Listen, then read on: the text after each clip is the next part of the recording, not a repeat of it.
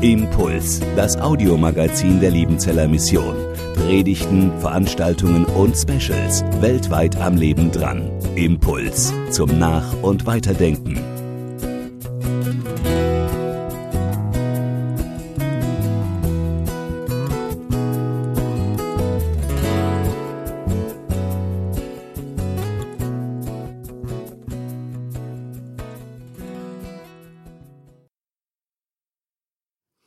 Aus Liebenzell. Schön, dass du dabei bist. Heute nehme ich dich auf eine sehr, sehr besondere Reise mit, auf eine Missionsreise, die es wirklich in sich hat. Nachlesen kannst du diese Geschichte in der Apostelgeschichte 14, Kapitel 14. In Kleinasien ist Paulus mit Barnabas leidenschaftlich am Auftrag des Herrn dran, könnte man sagen. Ausgesandt vom auferstandenen Jesus höchstpersönlich und der Gemeinde in Antiochia. Diese Gemeinde, sie ließ ihre prägendsten Mitarbeiter ziehen und wusste schon damals, die Kirche muss senden oder sie wird enden. Die Kirche muss senden oder sie wird enden. Auf ihrem Trip erleben die Missionare wirklich Abenteuerliches und auch Wunderbares. Und dabei begleitet sie auf Schritt und Tritt die Dranfrage. In Antiochia, hier weiter oben in Pisidien, verkündigt Paulus Jesus als den Messias. Nach starkem Widerstand ist Ikonion dran. Und dann? Sie gehen zuerst in die Synagoge, dem jüdischen Versammlungsraum. Und genau dort verkünden sie die frohe Botschaft von Jesus. Und zwar Juden wie Nichtjuden. Das hat Priorität eins für sie. Prio eins.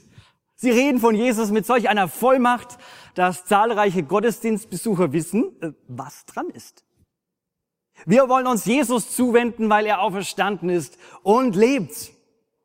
Menschen unterschiedlicher Herkunft und Prägung kommen zum Glauben. Und im Himmel kann darüber nur Freude herrschen.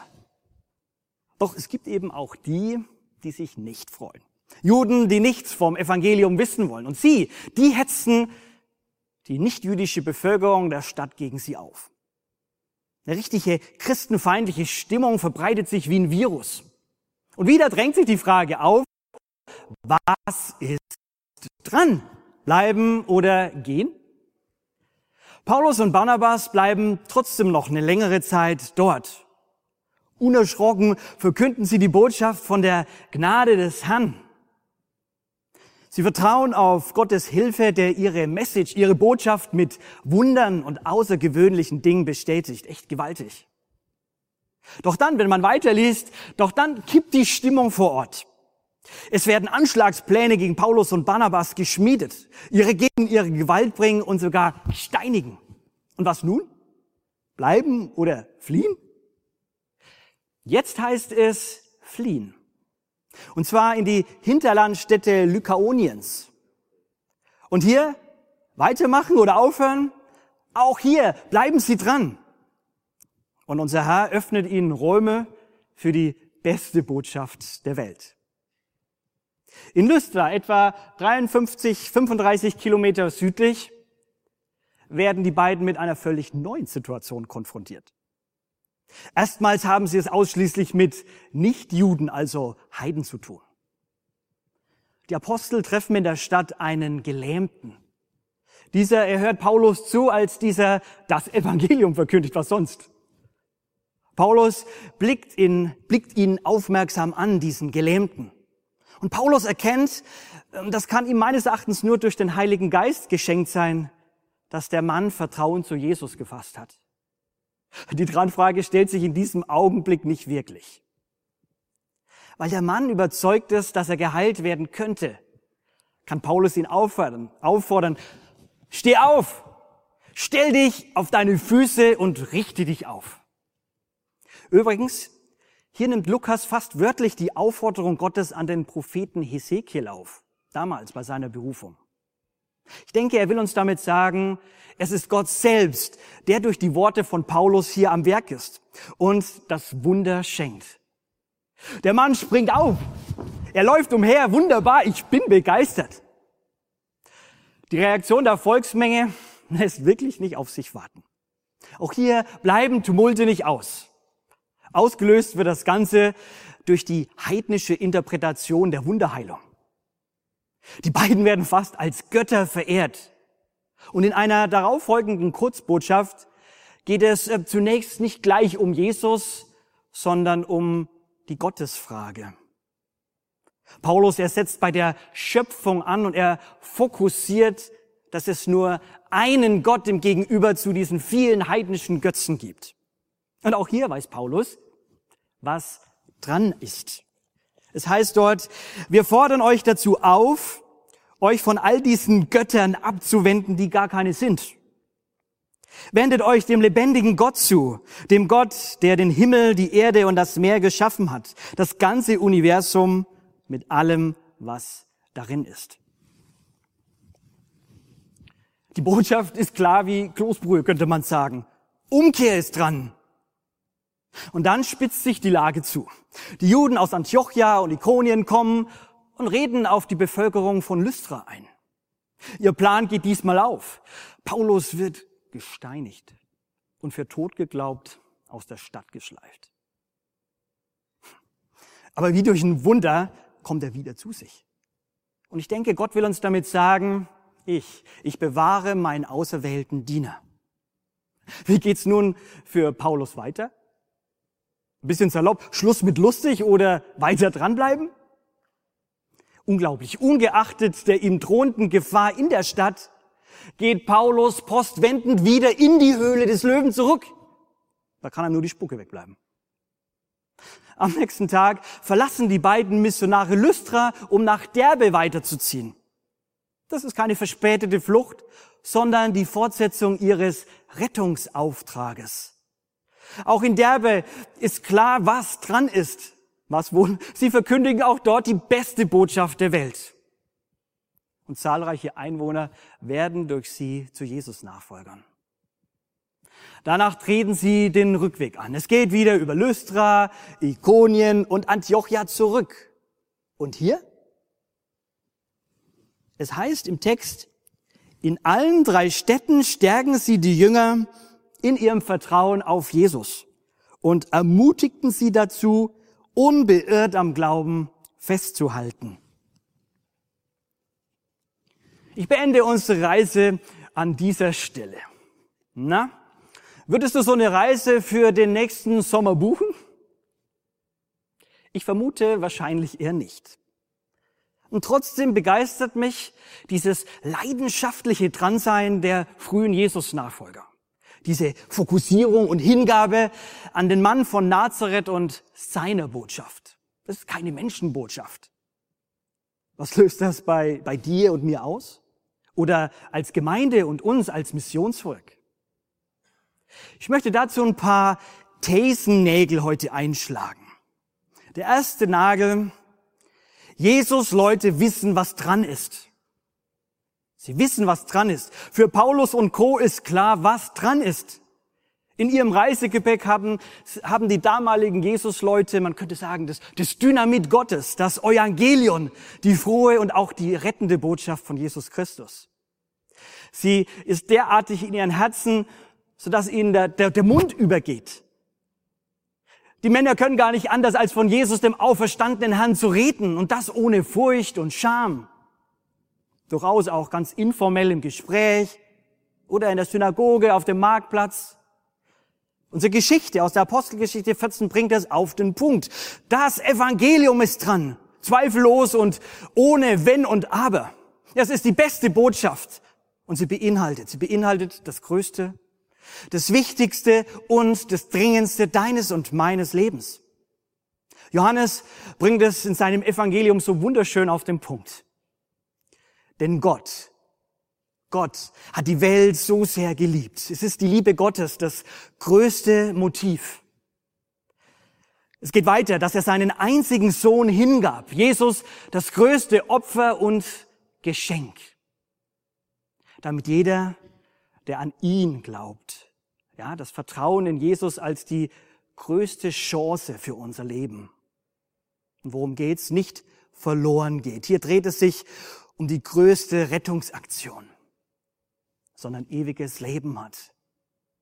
der Himmel, als die größte Hoffnung für uns. Angesichts dieser Größe, dieser Botschaft versteht sich, warum Paulus von ihr so bestimmt ist.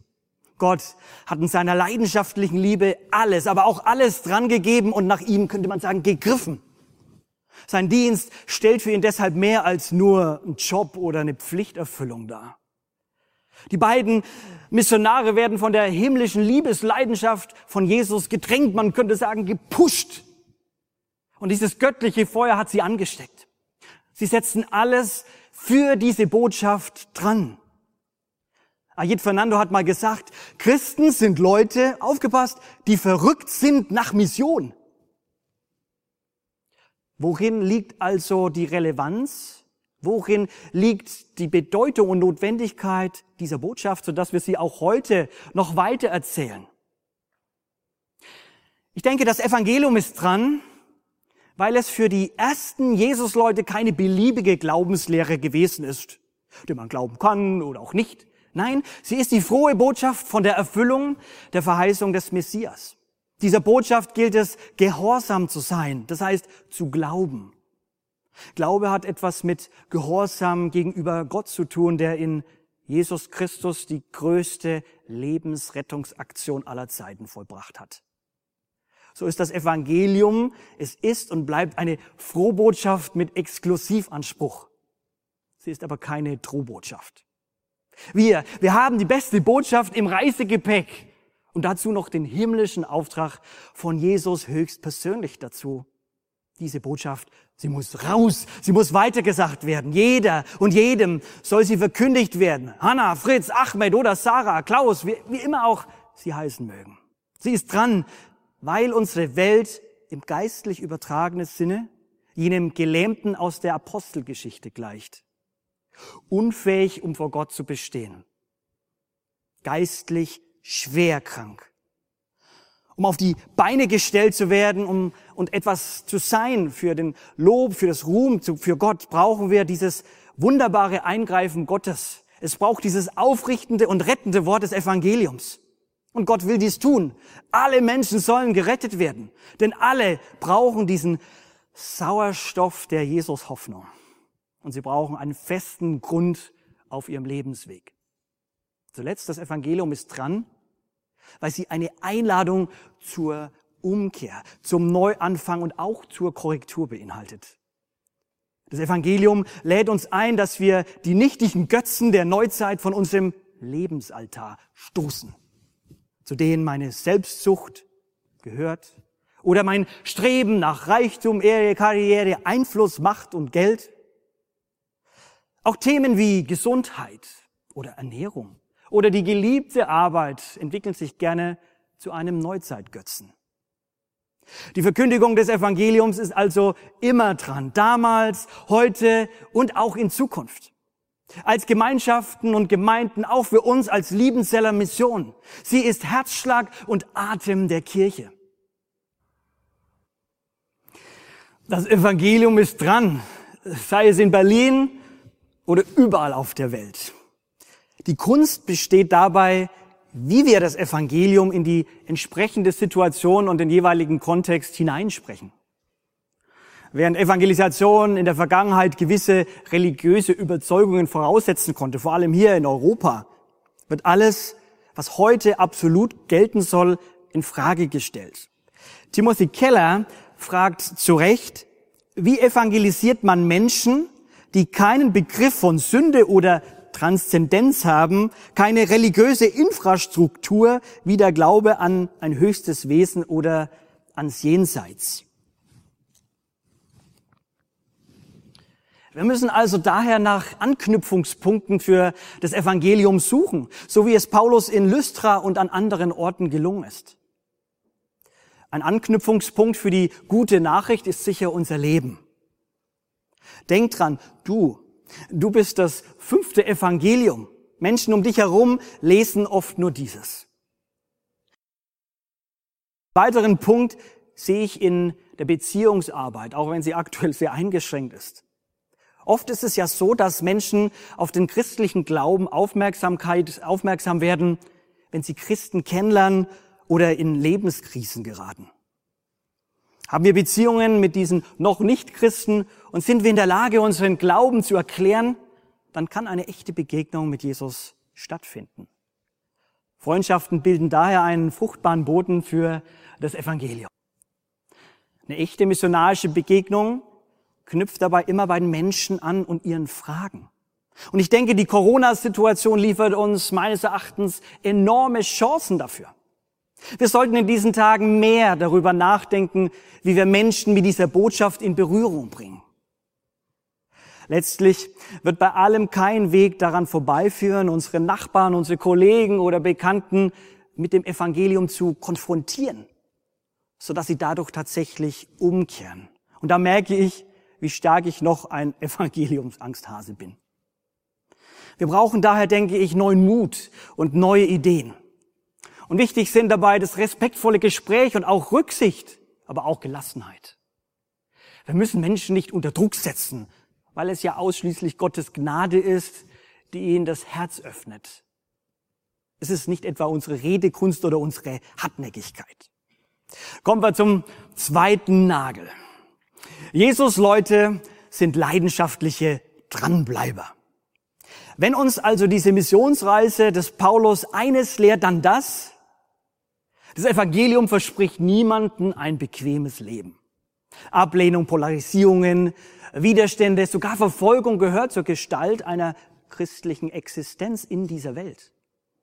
Paulus war trotz allem ein Gottvertrauender und ein leidenschaftlicher Dranbleiber, weil er wusste, so heißt es auch hier in der Apostelgeschichte 14, wir müssen durch viel Bedrängnisse, durch viele Bedrängnisse in das Reich Gottes eingehen. Schweres gehört eben auch zum Plan Gottes dazu. Und es gibt eine Tiefe, eine Tiefe der Einheit mit Christus, die wir nur durch das Leiden erfahren können. Die Leidensbereitschaft und sogar das Martyrium zeigte. Und es zeigt zu allen Zeiten die Größe des Evangeliums auf. Und das wirkt wiederum anziehend. Wir müssen daher Leiden als etwas Normales für unser Christenleben ansehen und dranbleiben. Auch dann, wenn es dicke kommt. Sie sollten uns auch nicht irritieren, geschweige denn zum Aufgeben bringen. Die meisten Menschen fürchten sich vor dem Leiden und tun viel dafür, es überhaupt zu vermeiden. Das gute Leben, Komfort, Bequemlichkeit und ein schmerzfreies Leben sind so zur Notwendigkeit geworden, dass die Menschen sie fast schon als eine Art Grundrecht ansehen. Ich zitiere nochmal Ayet Fernando, der schreibt, ich glaube, dass einer der schwerwiegendsten theologischen blinden Flecken in der westlichen Kirche ein mangelhaftes Verständnis vom Leiden ist. Die Glaubensrealität vieler Jesusleute sieht eben anders aus. Das Evangelium setzt eine Leidenschaft frei, auch dann dran zu bleiben, wenn es mit Leiden verbunden ist. Das steckt ja auch in Leidenschaft drin. Das ist beeindruckend. In unserem deutschen Kontext erleben wir äußere Anfeindung und Verfolgung nur, denke ich, in einem sehr beschränkten Maß. Es kann jedoch auch zu Widerständen kommen, wegen unseren Werten, wegen unseren Ansichten, unserem Menschen- und Weltbild oder unserem Bezug zur Bibel, zur Heiligen Schrift als Autorität für unser Leben. Entscheidend ist, bleiben wir trotz allem dran? Ich mache dir Mut, bei allen möglichen Gegenwind, den du wegen Jesus erlebst, an ihm, ja, an seiner Gemeinde und an deiner Aufgabe dran zu bleiben. Wir haben noch zwei Nägel. Ich komme zum dritten und ich hoffe, du bleibst dran. Drittens, Jesus Leute ermutigen andere zum Dranbleiben. Es ist bezeichnend, dass es für Paulus nicht nur darauf ankommt, dass Menschen durch das Evangelium zum Glauben kommen, sondern auch an Jesus dranbleiben. Auf ihrer Rückreise tun die beiden Missionare genau das, was so wichtig ist. Ich habe das vorhin schon vorgelesen. In allen drei Städten stärkten sie die Jünger in ihrem Vertrauen auf Jesus und ermutigten sie dazu, unbeirrt am Glauben festzuhalten. Es geht dabei um einen ermutigenden Zuspruch um einen geistlichen Beistand auch in diesen schwierigen Zeiten. Es geht um Begleitung, es geht um Seelsorge mit diesem Ziel, trotz allem Widerstand und aller Anfeindung im Glauben festzubleiben. Es ist so gut und so wichtig, wenn wir am Gebet aber auch aneinander dranbleiben, wenn wir uns stärken und auch ermutigen.